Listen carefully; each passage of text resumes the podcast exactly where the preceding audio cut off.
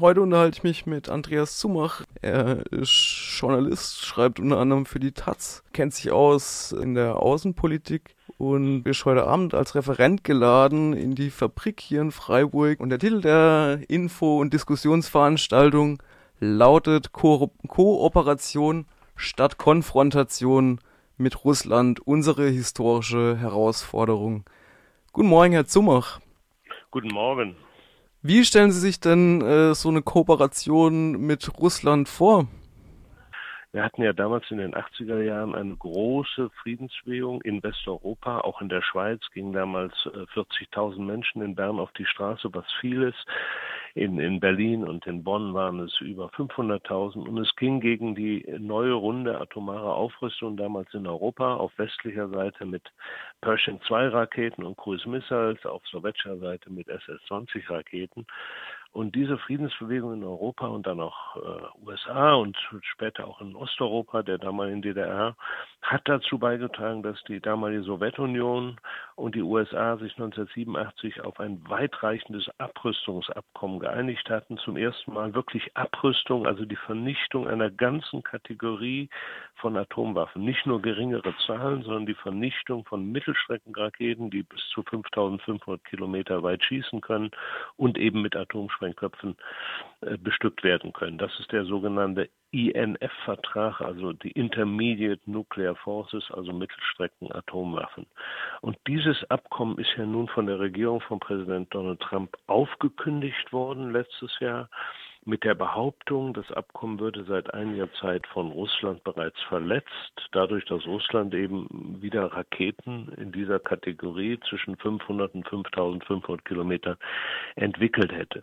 Das ist nie bewiesen worden, dieser Vorwurf. Umgekehrt sagt Moskau, die USA verstoßen gegen das Abkommen, weil sie in Polen und Rumänien äh, angeblich Raketenabwehrsysteme errichtet haben, die angeblich gegen Raketen etwa aus dem Iran gerichtet seien. Tatsächlich könne man von dort aber auch Mittelstreckenraketen Richtung Russland abschießen.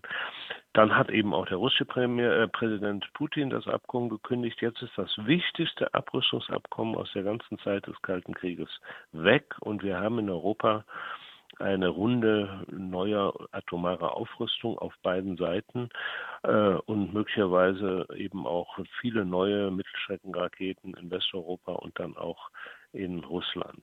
Und das ist die eine eskalierende Bedrohung. Und die zweite ist, dass die NATO ja damals nach dem Fall der Berliner Mauer und bei der Vereinigung der beiden deutschen Staaten zu heutigen Deutschland Russland versprochen hat, wir werden die NATO nicht nach Osten erweitern. Das war ein klares Versprechen im Februar 1990 gegeben, noch an den damaligen sowjetischen Präsidenten Michael Gorbatschow. Dieses Versprechen wurde sowohl von der damaligen amerikanischen Regierung gegeben, das war der Präsident George Bush, der Vater, aber auch von der deutschen, westdeutschen Regierung. Und dieses Versprechen hat die NATO ja nun gebrochen, weil sie seit 1996 angefangen hat, die NATO immer weiter Richtung Osten zu erweitern. All die ehemaligen osteuropäischen Länder sind heute Mitglied der NATO, also Polen, Ungarn, Bulgarien, Rumänien. Und die NATO hat sogar gesagt, wir wären auch bereit, die Ukraine aufzunehmen. Und damit wäre man direkt an der russischen Grenze.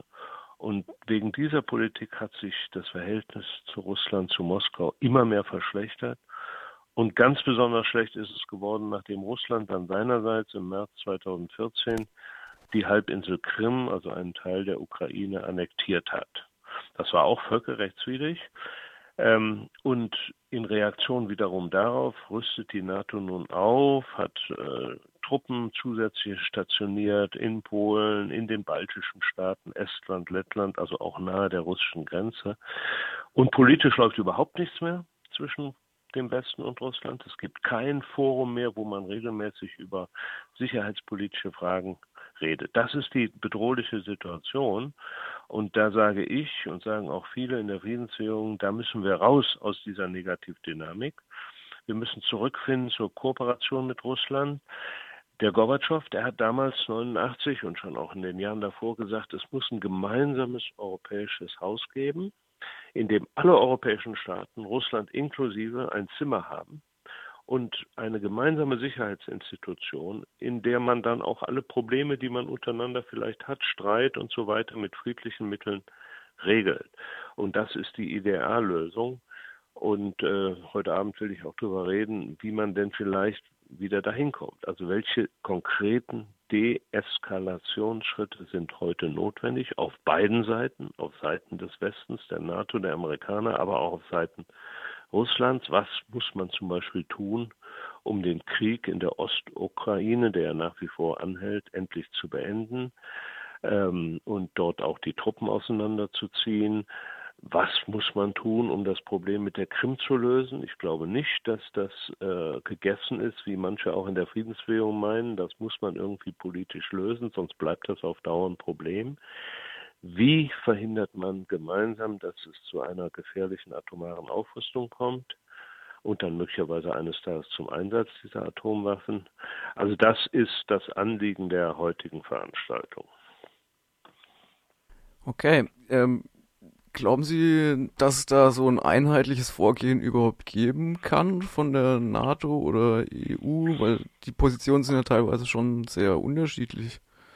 Das ist eine sehr wichtige Frage. Und die erste Antwort oberflächlich ist, ich bin natürlich skeptisch, weil die Interessen sind zum Teil sehr weit auseinander. Ich fange mal an zwischen äh, den Interessen der USA und denen von Gesamteuropa.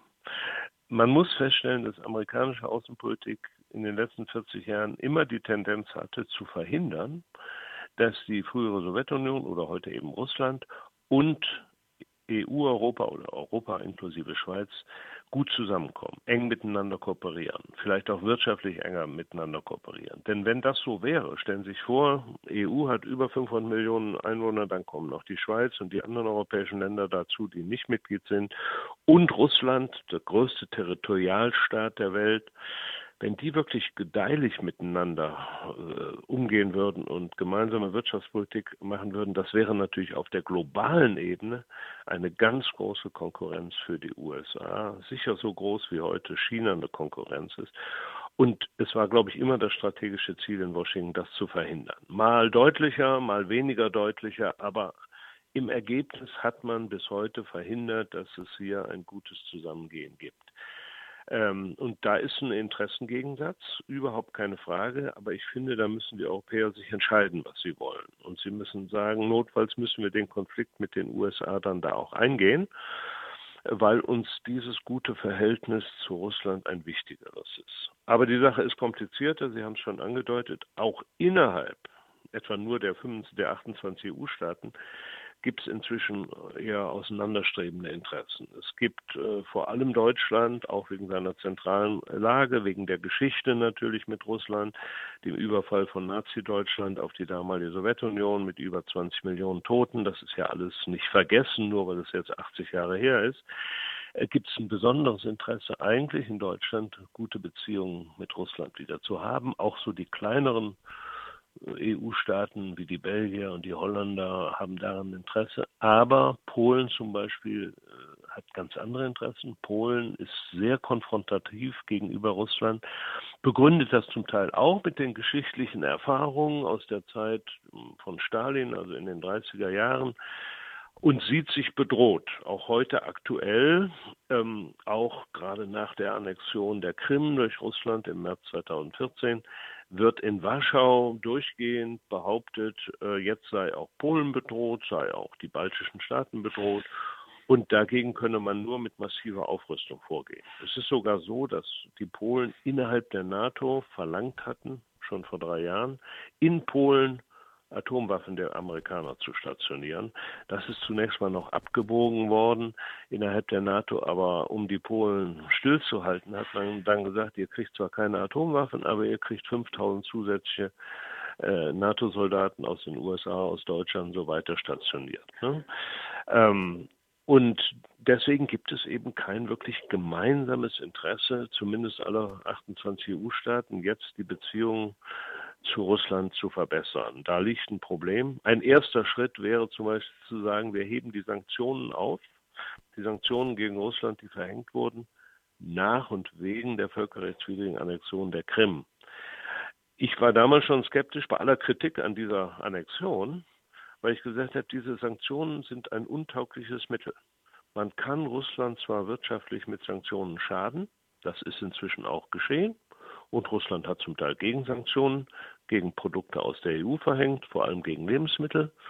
Aber man wird mit Wirtschaftssanktionen nicht den russischen Präsident Putin zu einer anderen Politik in der Ukraine bewegen. Und diese Analyse schon im Frühjahr 2014 hat sich als richtig bestätigt. Also die Sanktionen sind ein untaugliches Mittel, um das erklärte Ziel zu erreichen.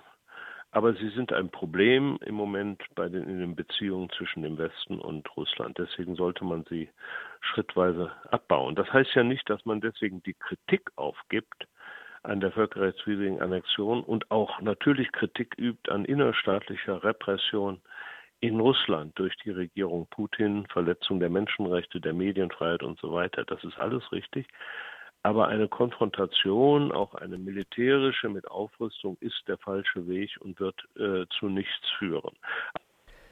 Können Sie das nochmal ein bisschen ausführen, warum Sie glauben, dass Sanktionen kein wirkungsvolles Mittel in dem Sinn sind? Was wäre denn ein wirkungsvolles Mittel? Oder mhm. läuft, da, Weil, läuft da was grundsätzlich anders in der Logik? Liegt es an Putin? Ja, es liegt, es liegt an, an, an den Gründen dafür, warum Putin diese völkerrechtswidrige Annexion betrieben hat. Und ich sage mal, meine Analyse ist, ähm, ich habe damals einen Artikel geschrieben, eine Woche nach diesem Vorgang am, vom 16. März 2014. Und der Artikel fing an zu sagen, die Verantwortung dafür, dass es überhaupt zu dieser Krise und diesem Konflikt über die Ukraine gekommen ist und dann auch schließlich zu dieser Annexion, die Verantwortung dazu sehe ich zu 80 Prozent bei den Mitgliedstaaten der NATO und der EU. Diese Mitgliedstaaten sind ja zu, zu 80 Prozent dieselben Länder. Ne? Eben einmal wegen der schon beschriebenen falschen Osterweiterung der NATO. Ein zweiter großer Fehler war, dass die EU ab 2000 2009, glaube ich, mit der Ukraine, der, also der früheren ukrainischen Regierung, Verhandlungen aufgenommen hat. Zunächst mal über eine Zollunion, als nächsten Schritt ein Assoziierungsabkommen und in der Ferne dann eben bis hin eine Vollmitgliedschaft der ähm, Ukraine. Und in diesen Verhandlungen hat die EU zur Bedingung gemacht, dass die Ukraine alle möglichen neoliberalen Reformen unternimmt. Also zum Beispiel das Rentenalter in der Ukraine von heute 60 auf 65 Jahre erhöht. In dem Land mit der geringsten Lebenserwartung in ganz äh, Europa. Die Subventionen für Grundnahrungsmittel, die es in der Ukraine gibt, äh, zu streichen. Man muss einfach wissen, durch diese Subventionen werden viele Menschen am Leben erhalten, die sonst verhungern würden ähm, die Subventionen für preiswertes Heizöl und Gas für die fürs Kochen und für die Hauswärme zu streichen, die lebenswichtig ist für Menschen, die sonst erfrieren würden. Also eine ganze Reihe von neoliberalen äh, Reformen hat die EU zur Bedingung gemacht für ein Assoziierungsabkommen mit der ukrainischen Regierung, äh, damals noch Präsident äh, Janukowitsch. Und ähm, der hat dann gemerkt, wenn er das unterschreiben würde, dann würde es einen Aufstand geben in der Ukraine, einen Sozialaufstand. Und deswegen hat er in letzter Minute, jetzt wir im November 2013, gesagt, ich unterschreibe das Assoziierungsabkommen nicht. Dann gab es die Proteste auf der Straße in Kiew, in den anderen Städten, die dann eskalierten auf dem Maidan, auf dem Hauptplatz in Kiew. Und dann gab es im Februar eben die Absetzung der Regierung und es wurde eine neue Zwischenregierung installiert, auch mit amerikanischer Hilfe. Und was macht diese Regierung? Am ersten Tag im Amt, das ist der 22. Februar 2014, sie erklärt das Stationierungsabkommen mit Moskau für unwirksam, unter dem russische Marinesoldaten in der Hafenstadt Sevastopol auf der Krim stationiert sind und diesen Hafen nutzen können. Und der Hafen Sevastopol, wenn Sie die Karte mal sich vor die Augen nehmen würden, ist der einzige Zugang für die russische Marine äh, ins Schwarze Meer, weil alle anderen Anrainerstaaten des Schwarzen Meeres, Türkei, Bulgarien und so weiter, inzwischen Mitgliedstaaten der NATO sind. Also hier waren äh, die Sicherheitsinteressen Russlands äh, berührt, denn dieses Abkommen war abgeschlossen bis zum Jahre 2042, dieses Nutzungsabkommen, und das wollte die neue Regierung in Kiew jetzt zum 1. Januar 2017 kündigen.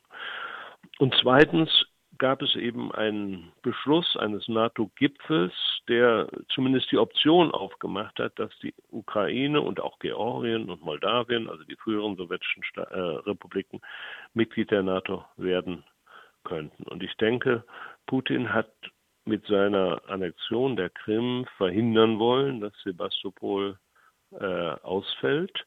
Das kann man als legitimes Sicherheitsinteresse bezeichnen. Ich benutze diesen Begriff nicht als Pazifist, aber in der Realpolitik, äh, wenn man selber sich auch solche Interessen zugesteht im Westen als NATO, dann kann man das der anderen Seite nicht völlig verwehren. Also wie gesagt, Kritik trotzdem an dem Vorgehen Russlands, aber zu behaupten, dass deswegen jetzt auch eine Bedrohung entstanden sei gegen Polen, gegen die baltischen Staaten, halte ich analytisch für völlig unsinnig. Ähm, ähm, denn daran gibt es überhaupt kein erkennbares Interesse, warum Russland jetzt militärisch gegen Polen, die baltischen Staaten vorgehen sollte, da möglicherweise Gebiete äh, besetzen sollte. Also das halte ich schlicht für eine Fehlanalyse der NATO oder auch für, für Propaganda, um die eigene Aufrüstung äh, zu rechtfertigen. Und dann hat Russland ja und tut es bis heute diese Sezessionisten oder Aufständischen, wie immer man sie nennen will, in zwei ostukrainischen Republiken unterstützt. Und seitdem herrscht dort ja ein latenter Bürgerkrieg, mal höher eskaliert, mal auf niedriger Stufe. Warum macht Russland das? Man muss es auch scharf kritisieren, aber warum? Man muss sich doch bemühen, die Gründe zumindest zu verstehen. Verstehen heißt ja nicht billigen oder gut finden. Ich denke, Putin macht das, weil sein Kalkül ist, solange es diese Art von Unruhe gibt in diesen beiden ostukrainischen Provinzen, äh, wird weder die NATO und auch die EU diese Ukraine nicht aufnehmen. Und das ist auch ein richtiges Kalkül. Also offiziell sagen zwar die Regierungen der EU, die Frau Merkel in, in, in äh, Berlin oder Herr Macron in Paris immer noch, sie wollten die Ukraine in die EU aufnehmen. Aber wenn man mal im vertraulichen Hintergrundgespräch bei Frau Merkel sitzt oder beim Außenminister in Berlin, dann sagen die was ganz anderes. Dann sagen die also angesichts dieser innenpolitischen instabilen Lage in der Ukraine ist eine Mitgliedschaft in der EU und auch in der NATO auf lange Jahre oder Jahrzehnte nicht vorstellbar. Ne? Also da redet äh, die EU, die EU-Regierung auch mit gespaltener Zunge. Aber wenn das die, die Gründe sind für Putins Handeln, dann wird man ihn durch Sanktionen nicht zu einer Korrektur dieser kritikwürdigen äh, Handlungen bewegen können, sondern nur, wenn man auf die Sicherheitsbedürfnisse Russlands eingeht.